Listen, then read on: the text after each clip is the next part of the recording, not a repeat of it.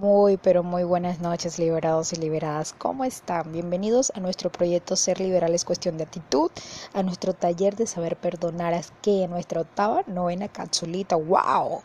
Estoy muy feliz muy contenta porque verdaderamente las personas que le he mandado estas capsulitas que han sido muy especiales para mí, la han escuchado y bueno, han aprendido un poco de ellos y verdaderamente me encanta. Gracias a todas las personas que le dan like a todas las publicaciones que hago en Facebook en Instagram y bueno, también a las personas que se han abierto hacia mí, me han contado su vida, en fin, estoy muy agradecida por eso y bueno, espero que vengan más personitas y espero que muchas personas que de pronto tienen pena, vergüenza, en fin, de escribirme, lo hagan para comenzar lo más pronto posible estas terapias magníficas. Tienen que aprovechar la oportunidad porque son totalmente gratuitas y eso no se ve todo el tiempo. O sea, aprovechen que hay muchos terapistas y hay muchos guías espirituales como yo que están en esta maravillosa labor de ayudar a esta humanidad en estos maravillosos momentos espantosos, le podría decir, yo podría decir maravillosos y espantosos. ¿Por qué le digo que son maravillosos y espantosos? Porque maravilloso, por una parte porque nos aísla, o sea, nos ha aislado de pronto del mundo, de la rutina y de pronto nos hemos encontrado con nosotros mismos. Y de pronto nefasto y horrible porque verdaderamente ha afectado horriblemente nuestra economía, como ustedes no tienen idea, ¿cierto? Algunas personas han comido mal, algunas personas han dormido mal. Ay, eso es horrible, porque creen lo que, que mi ámbito también ha pasado, en mi familia ha pasado muchísimo. No ha sido fácil de pronto esta situación tan horrible que nos ha pasado pero bueno, vamos poco a poco, ¿no? Vamos, vamos avanzando y, vamos aceptando esta horrorosa y maravillosa realidad que tenemos actualmente, ¿no? Y bueno, chicos, en esta maravillosa capsulita quiero hablarles de un tema muy importante, que es el tema de las amistades. Yo sé, yo sé que siempre les hablo del amor, que siempre le hablo del perdón y siempre le hablo de la autoestima. Pero hoy quise hacer este audio especialmente de este tema porque sé que hay personas que también se decepcionan en esta área de la amistad, que han tenido a mejores amigos, que han tenido buenos amigos, que lo han decepcionado y que lo han defraudado de una manera horrorosa. E incluso puede haber traiciones también en el ámbito de la amistad, así como en el amor, que te pueden doler incluso aún peor que cuando tú estás en una relación de pareja. ¿Por qué? Porque los amigos se vuelven como tus hermanos la familia de tus amigos se vuelve como tu familia. O sea, esto es una cuestión que verdaderamente los amigos se vuelven como un hermano tuyo, que el día que se van te duelen, que el día que mueren se duele, eh, que el día que de pronto te traicionan duele de una manera muy, pero muy cruel. ¿Por qué? Porque tú te abres hacia esas personas, les cuentas tus más íntimos secretos, les cuentas tus problemas, eh, siempre necesitas un consejo de ellos, en fin. Pero lo más importante de todo esto es que hagas este tipo de cosas, es decir, que te consigas una amiga o un amigo, pero no te vuelvas dependiente emocional hacia ella. Es decir, es muy importante saber que sí, que muy bonito tener un amigo, muy bonita tener una amiga, etcétera, etcétera, como ustedes le quieran llamar a ese amigo o amiga, no sé, cómo le quieran llamar, si le pueden llamar verdadero amigo, buen amigo, en fin, como ustedes quieran poner etiqueta. Pero también tenemos que pensar en nosotros mismos y que tarde o temprano esas personas se van. ¿Por qué? Porque existen amigos que son a corto plazo, largo plazo y amigos para toda una vida desde la niñez hasta el día que nos moramos, ¿no? Entonces es muy importante eso, es muy importante que lo sepas, ¿no? Sea, que tú tengas la mentalidad de que tarde o temprano tú te vas a quedar solito. Ni nadie ni nadie te va a acompañar. A menos que de pronto tengas un esposo, pero tarde o temprano tu esposo también va a fallecer o de pronto se va de tu vida. Tenemos que aprender a lidiar con las ausencias. No le estoy diciendo que, ay, no, Alexa ahora me está metiendo en la cabeza, que todo el mundo se va de mi vida y ahora mejor dicho, me voy a traumar porque me va a dar miedo de que la persona que hay en mi vida se va. No, no, no, te estoy adiestrando. Te estoy diciendo que es muy padre tener un mejor amigo, es muy padre tener una, un hermano amigo, pero también estas personas tienen su vida tiene sus ocupaciones y tiene sus problemas, tiene sus cargas, en fin, aunque de pronto no nos las cuenten, porque hay amigos que no son iguales a nosotros. Por ejemplo, yo soy una persona muy transparente, muy abierta, a mí me gusta contarle a mis amigos mis problemas, me gusta eh, contarle a mis amigos del cómo me encuentro, y hay amigos que no me cuentan bien las cosas. Por ejemplo, hay un amigo que pasó una semana totalmente enfermo, con presión baja, con vómitos, incluso estuvo hospitalizado. Y yo me vine a enterar después de dos semanas que salió del hospital. Pero, o sea, yo no soy bruja, no soy adivina, ni mucho menos acá tengo la esfera del dragón para adivinar el futuro. O sea, verdaderamente yo no sabía que mi amigo estaba pasando por eso y él tampoco me lo contó, ¿ves? Y hay cosas que de pronto yo tampoco le cuento a mis amigos, por de pronto, no sé, de pronto no a todos les tengo confianza, ¿ves? Yo he tenido amigos que le he tenido la confianza de tu vida, pero a otros no, no le tengo tanta confianza. Y no es porque la desconfianza me ronde todo el tiempo la cabeza, sino que pasa que hay diferentes clases de amigos, ¿no? Hay amigos que de pronto tú les tienes un poquito más confianza que otros y en fin, ¿no? Eh, en mi vida he sido de muy pocos amigos. O sea, ¿por qué? Porque siempre he sido muy selectiva con ellos. No soy de hablarle a todo el mundo, no soy de socializarme con todo el mundo, no soy de abrirles las puertas de mi casa a todo el mundo, no, porque me he dado cuenta que la gente muchas veces son lobos disfrazados de ovejas. ¿Ves? Entonces es una cosa que yo me he quedado impresionada porque a veces te demuestran una cara y después te salen con otra cara y así sucesivamente. O sea, tú no te llegas a imaginar la, la traición perdón, que te puede generar esa persona. Es algo verdaderamente espantoso, es algo verdaderamente horrible. Y ustedes me pueden decir y me pueden preguntar, Alexa, ¿a ti te ha pasado decepciones en el ámbito de la amistad? Pues, ¿qué le puedo contar? Sí, sí me ha pasado muchísimo. Demasiados. He tenido amigos muy malagradecidos. He tenido amigos muy faltones he tenido amigos demasiado desleales. Miren, hace dos años, en el 2018, yo nunca había tenido una mejor amiga, jamás. Sí he tenido buenas amigas, pero nunca había tenido una mejor amiga. Y con esta chica éramos como las típicas amigas americanas. Ay, la befa, mi mejor amiga, ella me presentaba como su befa. Nos tomábamos fotos, las subíamos como las mejor amigas, las befas forever, en fin, o sea, nunca había tenido un tipo de amistad así. Y con esta chica compartía muchas cosas, o sea, me volví más abierta de lo que usualmente era. Nunca creí que, que podría ser tan abierto una persona, le daba consejos a esta persona muy, muy abiertos y muy íntimos y le contaba muchas cosas y ella me contaba muchísimas cosas muy íntimas de ella. O sea, éramos como, no sé, ya tuviste como cuando tú vas y te confiesas ante el Padre, bueno, así éramos la una con la otra, ¿no? Había muchas, muchas, mucha, mucha supuesta lealtad entre nosotras, ¿no?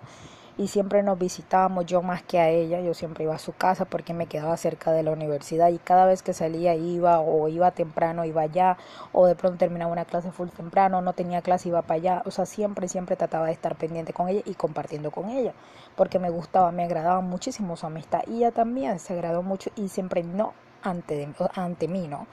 Entonces, pero ¿qué pasó? Eh, llegó un momento que ya yo no me la aguantaba, llegó un momento que ya no la soportaba. Llegó un momento que me faltaba como, no sé, como respiración, porque ella todo el tiempo me quería como asfixiar, porque ella todo el tiempo me quería como, no sé, o sea, de pronto si yo quería compartir con otras amigas, ella se ponía muy celosa, entonces iba atrás mío y yo no podía compartir con esa amiga porque le daba celo. Entonces cuando yo compartía con otras amigas, yo tenía que echarle mentira, le tenía que decir, no, no, fíjate que, que voy a hacer un mandado familiar o este día no te puedo ver porque voy a estar aquí con mi mamá, etcétera. tenía que decirle muchas mentiras porque se ponía un poquito como recelosa, ¿me entienden?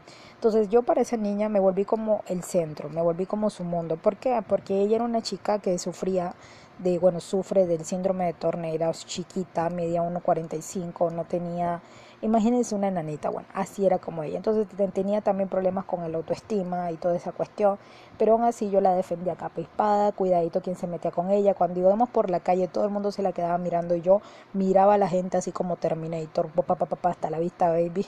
Yo, yo, yo decía, me decía a mí misma que de pronto mi mirada era como una metralleta, ¿no? Porque es que miraban a mi amiga como si fuera un esperpento o como si fuera yo no sé un extraterrestre y eso me choca de la sociedad, o sea, me choca porque alguien que es diferente uno lo tiene que mirar así como si fuera yo no sé qué, o sea, si fuera como del otro mundo. Entonces eso me super hiper mega molestaba de las demás personas, entonces yo los mataba con mi mirada. Eh, y bueno, trata de compartir muchísimo con esta persona, en fin, bueno, llegó un momento que yo me volví muy irritable, o sea, cuando yo les digo que me vuelvo muy irritable a una persona es porque ya no soporto sus actitudes, porque ya verdaderamente estoy a punto de vomitar emociones, que estoy a un punto que ya no me soporto estar con ella todo el tiempo porque no me da espacio, porque todo el tiempo es esto. Así me pasó con mi amiga. Mi amiga no me daba espacio para nada. Por ejemplo, yo estaba aquí en mi casa, eran, yo no le contestaba el teléfono, me hacía 10, 15 llamadas perdidas, era una cosa tremenda. Y verdaderamente yo le decía a ella que yo necesitaba mi espacio, que necesitaba mi tiempo, que ella no tenía la necesidad de porque ella me tantas veces, en fin, me comencé a aburrir muchísimo de eso y comencé a acumular cosas, a acumular cosas y llegó un momento que yo la trataba ya full mal, o sea, ella era tanto así que, o sea, todo lo quería hacer conmigo y no, o sea, verdaderamente no sé, mi mamá dice que de pronto era por el problema que ella tenía, que no tenía muchas amigas, en fin, pero ella era popular, o sea, a pesar de su condición en la universidad era muy popular, pero ella decía que no había tenido nunca una verdadera amiga como yo, y bueno, de pronto sí, ¿no? De pronto también pasa eso, pero, pero se apegó mucho a mí, ahí ahí donde vemos muy evidente el apego emocional y se apegó demasiado a mí que yo llegó un momento que ya no la soportaba y que ya no me pasaba y no me pasaba ni siquiera con agua.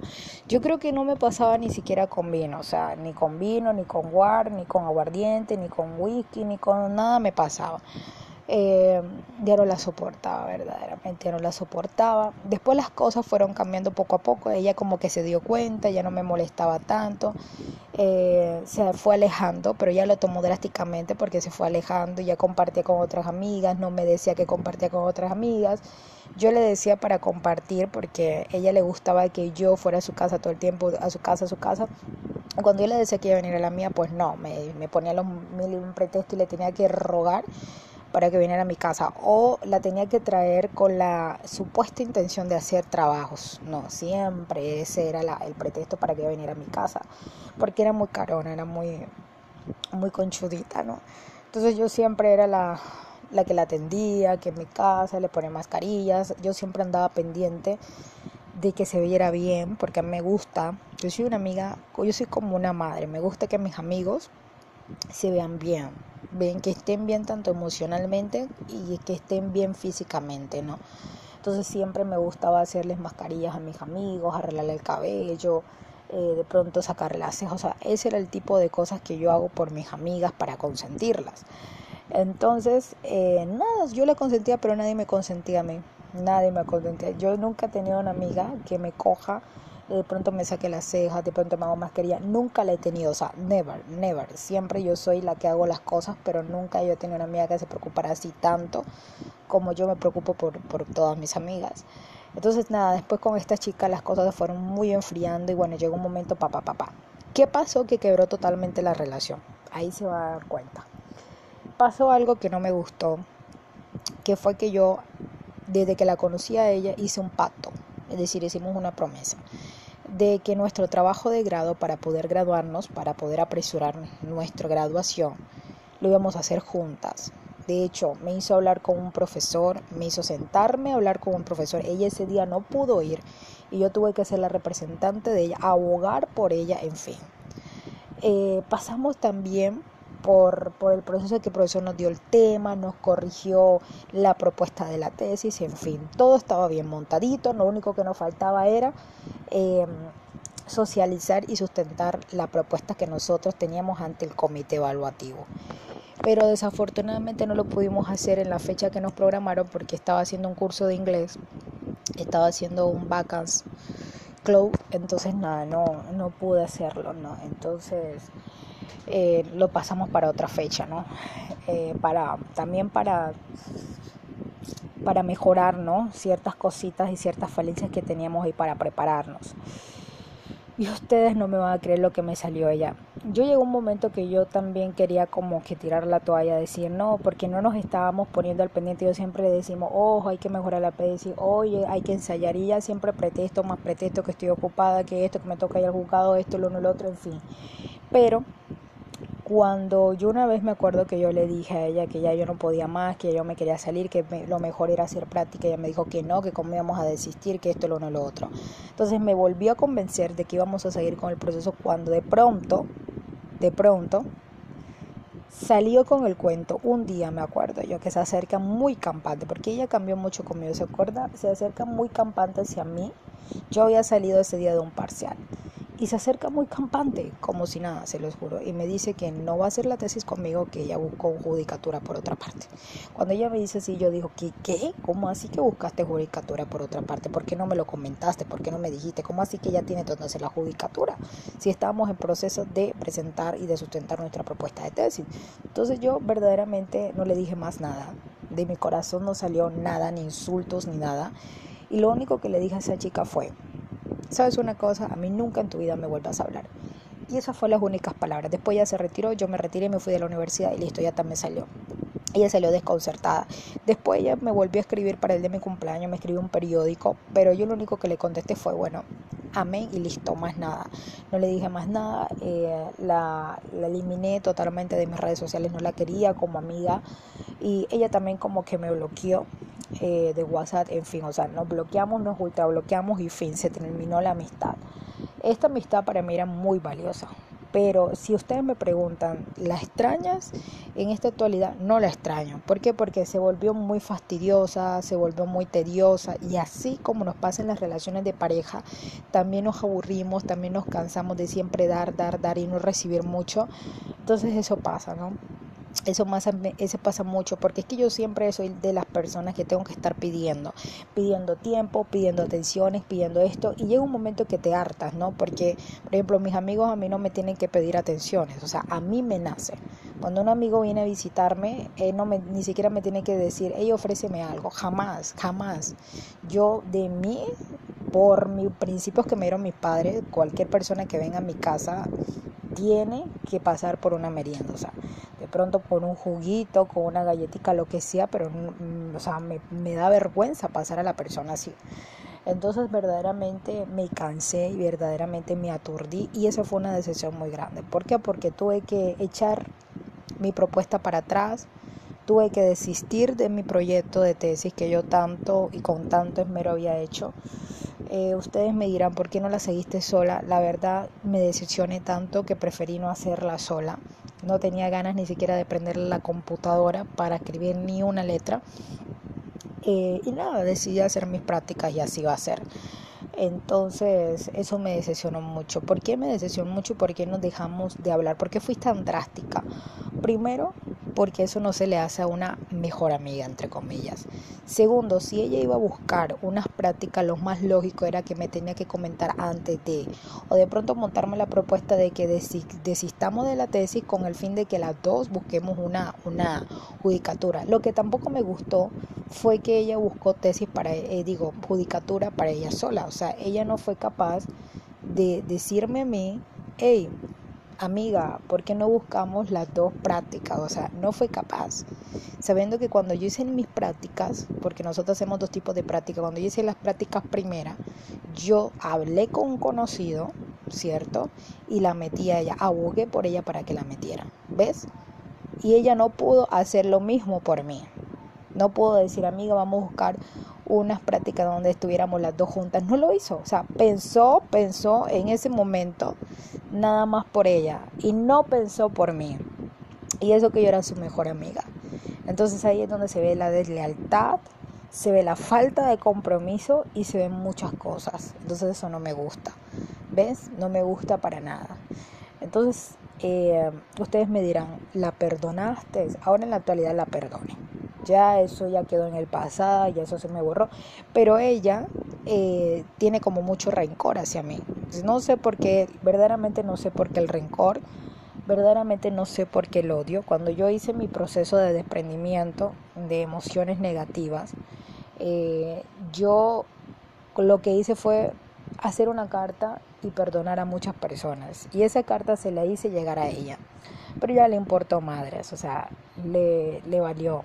¿no?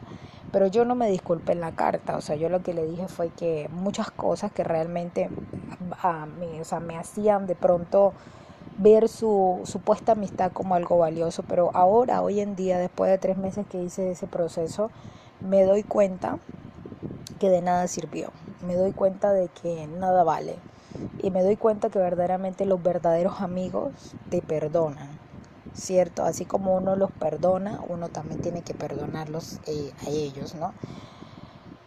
Y bueno, esa fue una de las experiencias un poquito saladitas y agridulces que pude pasar en cuanto al ámbito de la amistad. ¿Por qué? Porque esta persona fue muy importante en mi vida y, verdaderamente me decepcionó muchísimo. También me pasó un caso horroroso que nunca voy a olvidar en mi vida. Y esto sí me dolió mucho que yo lloré. Con mi amiga no lloré.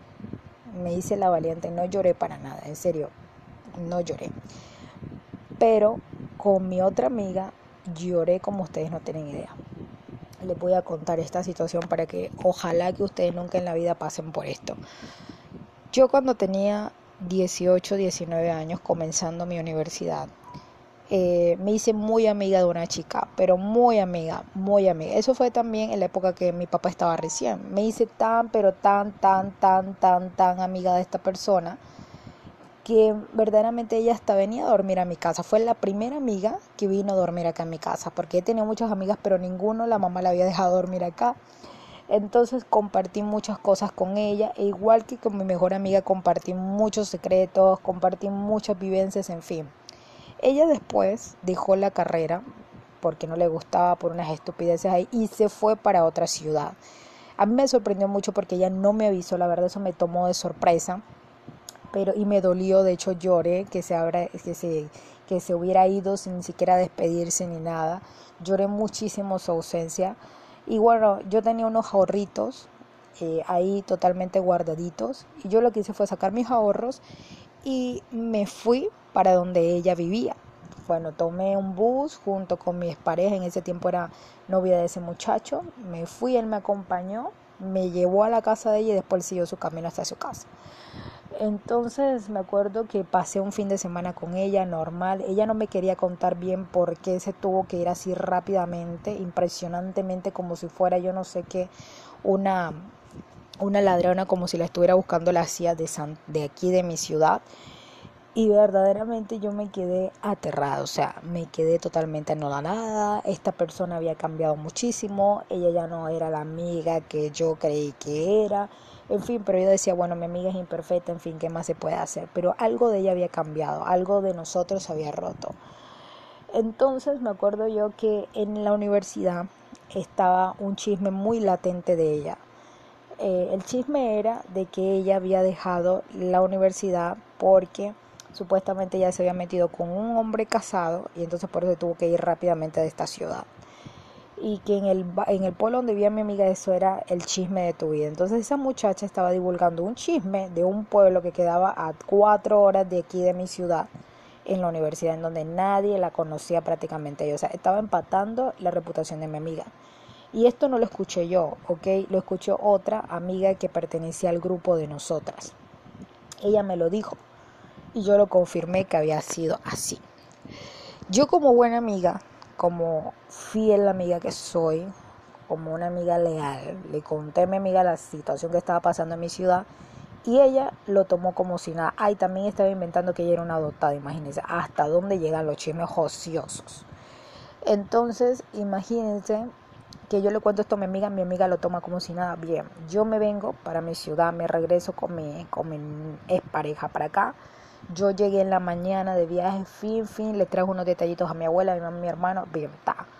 En la tarde yo veo que recibo una llamada telefónica a mi teléfono fijo, pa, y era esa niña que había hablado con mal de mi amiga amenazándome, diciéndome que yo porque le había dicho a mi amiga de que supuestamente ella era una adoptada porque eso yo lo había inventado, ¿no? O sea, que lo que ella hubiera dicho en la universidad, el chisme que estaba repartido era una mentira. Bueno, con tal que esa pelada me insultó, me amenazó, mi abuela me amenazó, mi abuela amenazó a mi mamá. Y mi mamá le tuvo que hablar también de cuestiones de policía y todo para que la pelada se calmara, en fin, porque la pelada llamaba, llamaba, llamaba y no paraba. Y aunque nadie le dijo que yo fui la que le dije, ella supuestamente presumió que, eh, que yo era, porque ella vio una foto que yo había montado por Facebook que yo estaba allá. Entonces se supuso que yo había sido la que le había contado ese guau, ese, ese chisme tan horrible mi amiga. En fin, ustedes vieron el drama que esa muchacha hizo. Y, y, saben qué fue lo peor del caso, que mi amiga me metió en un sevegante problema. ¿Qué tal que esa pelada fueran de esas locas que se hubiera venido hasta mi casa a armarme tronco de escándalo o me hubiera cogido en la universidad y me hubiera mechoneado? Y ella allá en su pueblo y yo aquí con este gran problema. Se hubiera metido familia y todo eso y yo me hubiera calado ese problema. Menos mal que mi mamá le puso un pare y hasta ahí llegamos las cosas. Pero ustedes se pueden imaginar qué problema. Y a mi amiga cuando yo la llamé, le valió madre. Yo la llamé y le dije, ¿por qué le dijiste? Y ustedes vieran cómo me contestó. O sea, le valió madres. Le valió madre. Y desde ese momento yo la mandé a la chingada. Desde ese momento no la hablé más y ni me la quiero, ni me la quiero volver a tener de amiga, ni me la quiero encontrar de verdad. Sea, ustedes van a decir, uy, guardas todavía rencor. O sea, no es que guarde rencor. Ya yo la perdoné pero son de esas personas que por sus antecedentes penales en cuanto al ámbito de la amistad nunca volvería a tener de amiga, o sea, jamás.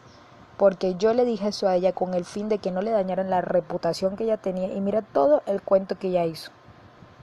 Entonces es una cosa terrible. Yo me acuerdo que ese día estaba mi mamá y mi, y mi pareja en ese entonces ahí y yo me agachaba y lloraba de la rabia que tenía y de la decepción que tenía. Era una cosa terrible, era una cosa horrorosa. Recuerdo yo que mi, mi pareja me había comprado un Subway y yo la tiré al suelo. Dios mío, perdona por tirarla comida al suelo, pero yo la tiré al suelo.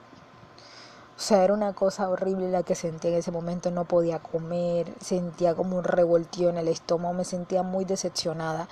Ese día ni pude dormir, eh, me levanté con los ojos hinchados, fue una cosa horrible. O sea, yo dije, no puedo creer que yo tanto que quería a esta niña, todo el sacrificio que hice para ir a un pueblucho, eh, tuve que aguantar muchas cosas para ir, en fin, y ella me viene a hacer esto. Y ella me viene a hacer esto de verdad. Le valió popa lo que hubiera pasado conmigo, porque es la verdad, o sea, le hubiera valido popa. Si a mí me hubieran cogido, me hubieran jalado por los pelos, o sea, le valió. Y ahí es donde me doy cuenta de verdaderamente no he tenido buenas amigas, verdaderamente no he tenido buenas amigas. Y las demás amistades que he tenido, pues, han sido, se han alejado a mí con relación a mi manera de ser, a mi personalidad, que no encajan conmigo. O sea, las demás personas que han sido mis amigas son muy parranderas, les gustan mucho los ambientes pesados y pues a mí no me gusta y de pronto por yo no pertenecer a ese tipo, a ese ambiente, pues hemos tenido muchos roces y muchos problemas y pues se alejan, ¿no? Yo soy una persona muy transparente, es decir, si a mí me molesta algo de ti, yo te lo digo. ¿Sí? No tengo por qué ocultarlo, porque eso es malo reprimir emociones. Hay que saberlo decir muy bien, eso sí, pero yo te lo digo.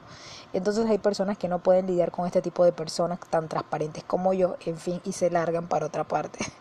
Van buscando una mejor amistad. Pero ¿saben qué? Me vale gorro. O sea, preferiblemente prefiero quedarme sola. Y ese es el consejo que le doy a ustedes en esta noche. O sea, quédense totalmente solos si realmente creen, creen, realmente creen que los amigos que usted tienen alrededor no vale la pena. O sea, quédense solos. No importa si tienen que hablar consigo misma, con su interior, con su subconsciente, pero verdaderamente aléjense de esas personas realmente tóxicas, o sea, de esas personas que verdaderamente no valen nada.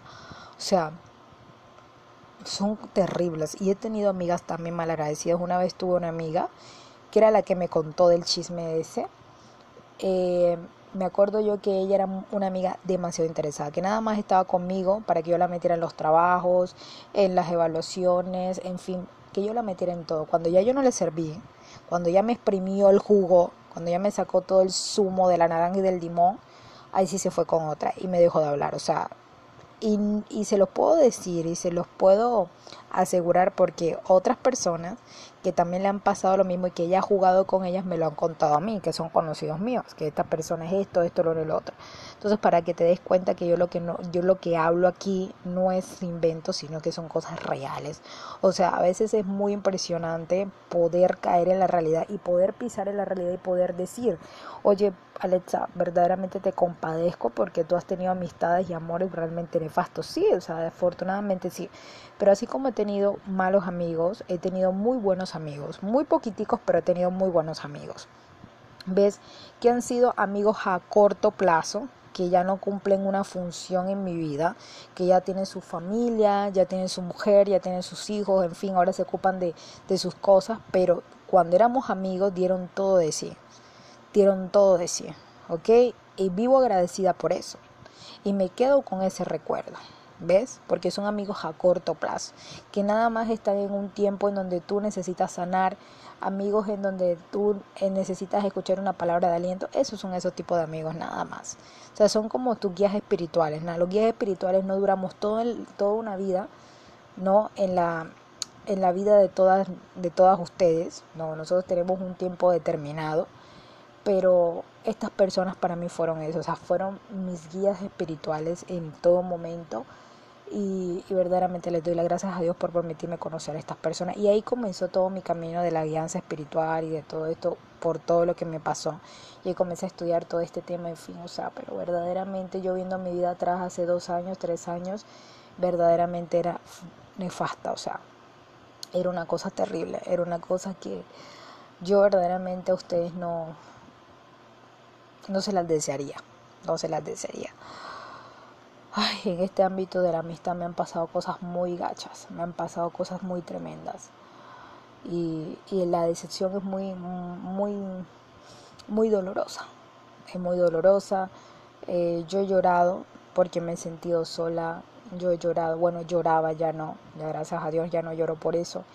Pero antes lloraba porque me sentía sola, lloraba porque no tenía amigos, lloraba porque no tenía con quién salir un fin de semana, en fin pero ahora le doy gracias a Dios por haberme puesto esa prueba tan grande, porque ahora vivo conmigo misma. Y a veces cuando me invitan a salir, un, cuando me invitaban a salir un fin de semana a esos ambientes pesados, yo con facilidad inventaba cualquier cosa y decía, no, yo no voy para eso, estoy ocupada, estoy trabajando, en fin. Pero preferiblemente me gustaba quedarme viendo una película aquí en mi casa o una serie porque no me gustaban esas bullerangas. Y bueno amigos, esa es mi experiencia en cuanto a la amistad. Eh, no me ha ido tan bien como ustedes se lo pueden imaginar. Eh, actualmente tengo muy poquitos amigos. Eh, muy poquitos, muy poquitos. Aprendí a lidiar conmigo misma, es decir, aprendí a convivir conmigo. O sea, mi mejor amiga, si me preguntan, soy yo misma. O sea, nadie más es mi mejor amiga sino yo misma. Yo misma soy la única que me soporto, yo misma soy la única que me sé relajar, yo misma soy la única que me relajo, yo misma soy la única que se conoce al 100, o sea, en mí habita todo, en mí habita paz, interior, abundancia sabiduría, en fin, no tengo por qué encontrar eso en otras personas cuando verdaderamente lo encuentro en mí. Y ya, no se dio. Ay, no. Por eso ahora en Amor y Amistad, que en mi país es el, el septiembre, creo que el segundo, segundo fin de semana, sí, sí, el segundo fin de semana. Eh, no sé, ese día no voy a felicitar a nadie porque verdaderamente eh, que esta cuarentena han sido muy pocos los que han preguntado, oye, ¿estás viva? ¿Te dio el COVID-19? ¿Cómo está tu familia? Verdaderamente. Pero bueno, los tengo ustedes me tengo a mí misma y eso es lo más importante, porque en esta cuarentena he hecho un trabajo maravilloso con todos ustedes. Y bueno, seguimos en proceso, ¿no? Así como yo le decía a una chica que está conmigo en terapia, los psicólogos, los guías espirituales y los terapistas, los psiquiatras, somos personas común y corrientes. Somos personas que tenemos problemas, que incluso también sufrimos de ansiedades, sufrimos de tristeza, o sea, sino que nosotros tenemos las herramientas para combatirlas, pero somos seres humanos, o sea, al fin y al cabo somos seres humanos susceptibles a cualquier cosa, es como los médicos, ¿no? O sea, el hecho de que tú sepas medicina no es que no te vas a enfermar, obvio que te puedes enfermar, incluso te puedes morir por una enfermedad, pero tienen las armas, ¿no? Para detectarse cierta enfermedad y para combatir cierta enfermedad. Así somos nosotros los psicólogos, o sea, somos personas que verdaderamente tenemos nuestros problemas, no nos ha ido bien en ciertas áreas de nuestra vida, no somos perfectos. ¿Quién dijo que somos perfectos? No somos máquinas, no somos robots. Ojalá que nuestra vida sea perfecta, pero desafortunadamente no, no lo es. O sea, y me hablo ante ustedes y le cuento mi experiencia para que ustedes se den cuenta de que no toda la vida es color de rosa. ves que aunque la vida te dé limones, yo hago limonada con ellos y le echo buen azúcar porque me gusta la limonada dulcecita y bastante agua. Ven, pero ¿qué importa? Yo hago limones, yo me limones. Que si así me, me he acostumbrado, pues verdaderamente, ¿qué les puedo decir? Mm, no, no es bueno acostumbrarse a un ámbito de vida porque uno tiene que esperar muchísimo del presente y del futuro. Pero ya me cansé de, pensar en el futuro y ahora pienso en el presente. Vivo el aquí y el ahora, como le digo a todas las niñas en quien trato. Vivo el aquí y el ahora y me establezco aquí en el presente y listo, pasado fuera. Y bueno chicos, espero que les haya gustado mucho esta pequeñita capsulita del poquito de experiencia que le pude contar Ay, ojalá que les sirva de agrado en esta cuarentena. Si ustedes creen que están solos, que no tienen amigos, y están metidos en un huequito en su cuarto, verdaderamente yo les digo que salgan de ahí, prendan el foco, vayan a bañarse, vayan a, a consentirse, pónganse una mascarilla, no sé, se piense el cabello, lo que sea. Pero dejen de estar pensando en personas que verdaderamente no merecen tener un lugar en su vida. Al contrario, sigan la vida adelante, amigos vienen y van, personas vienen y van, en fin. Sé feliz a tu manera y no más te. Bye bye.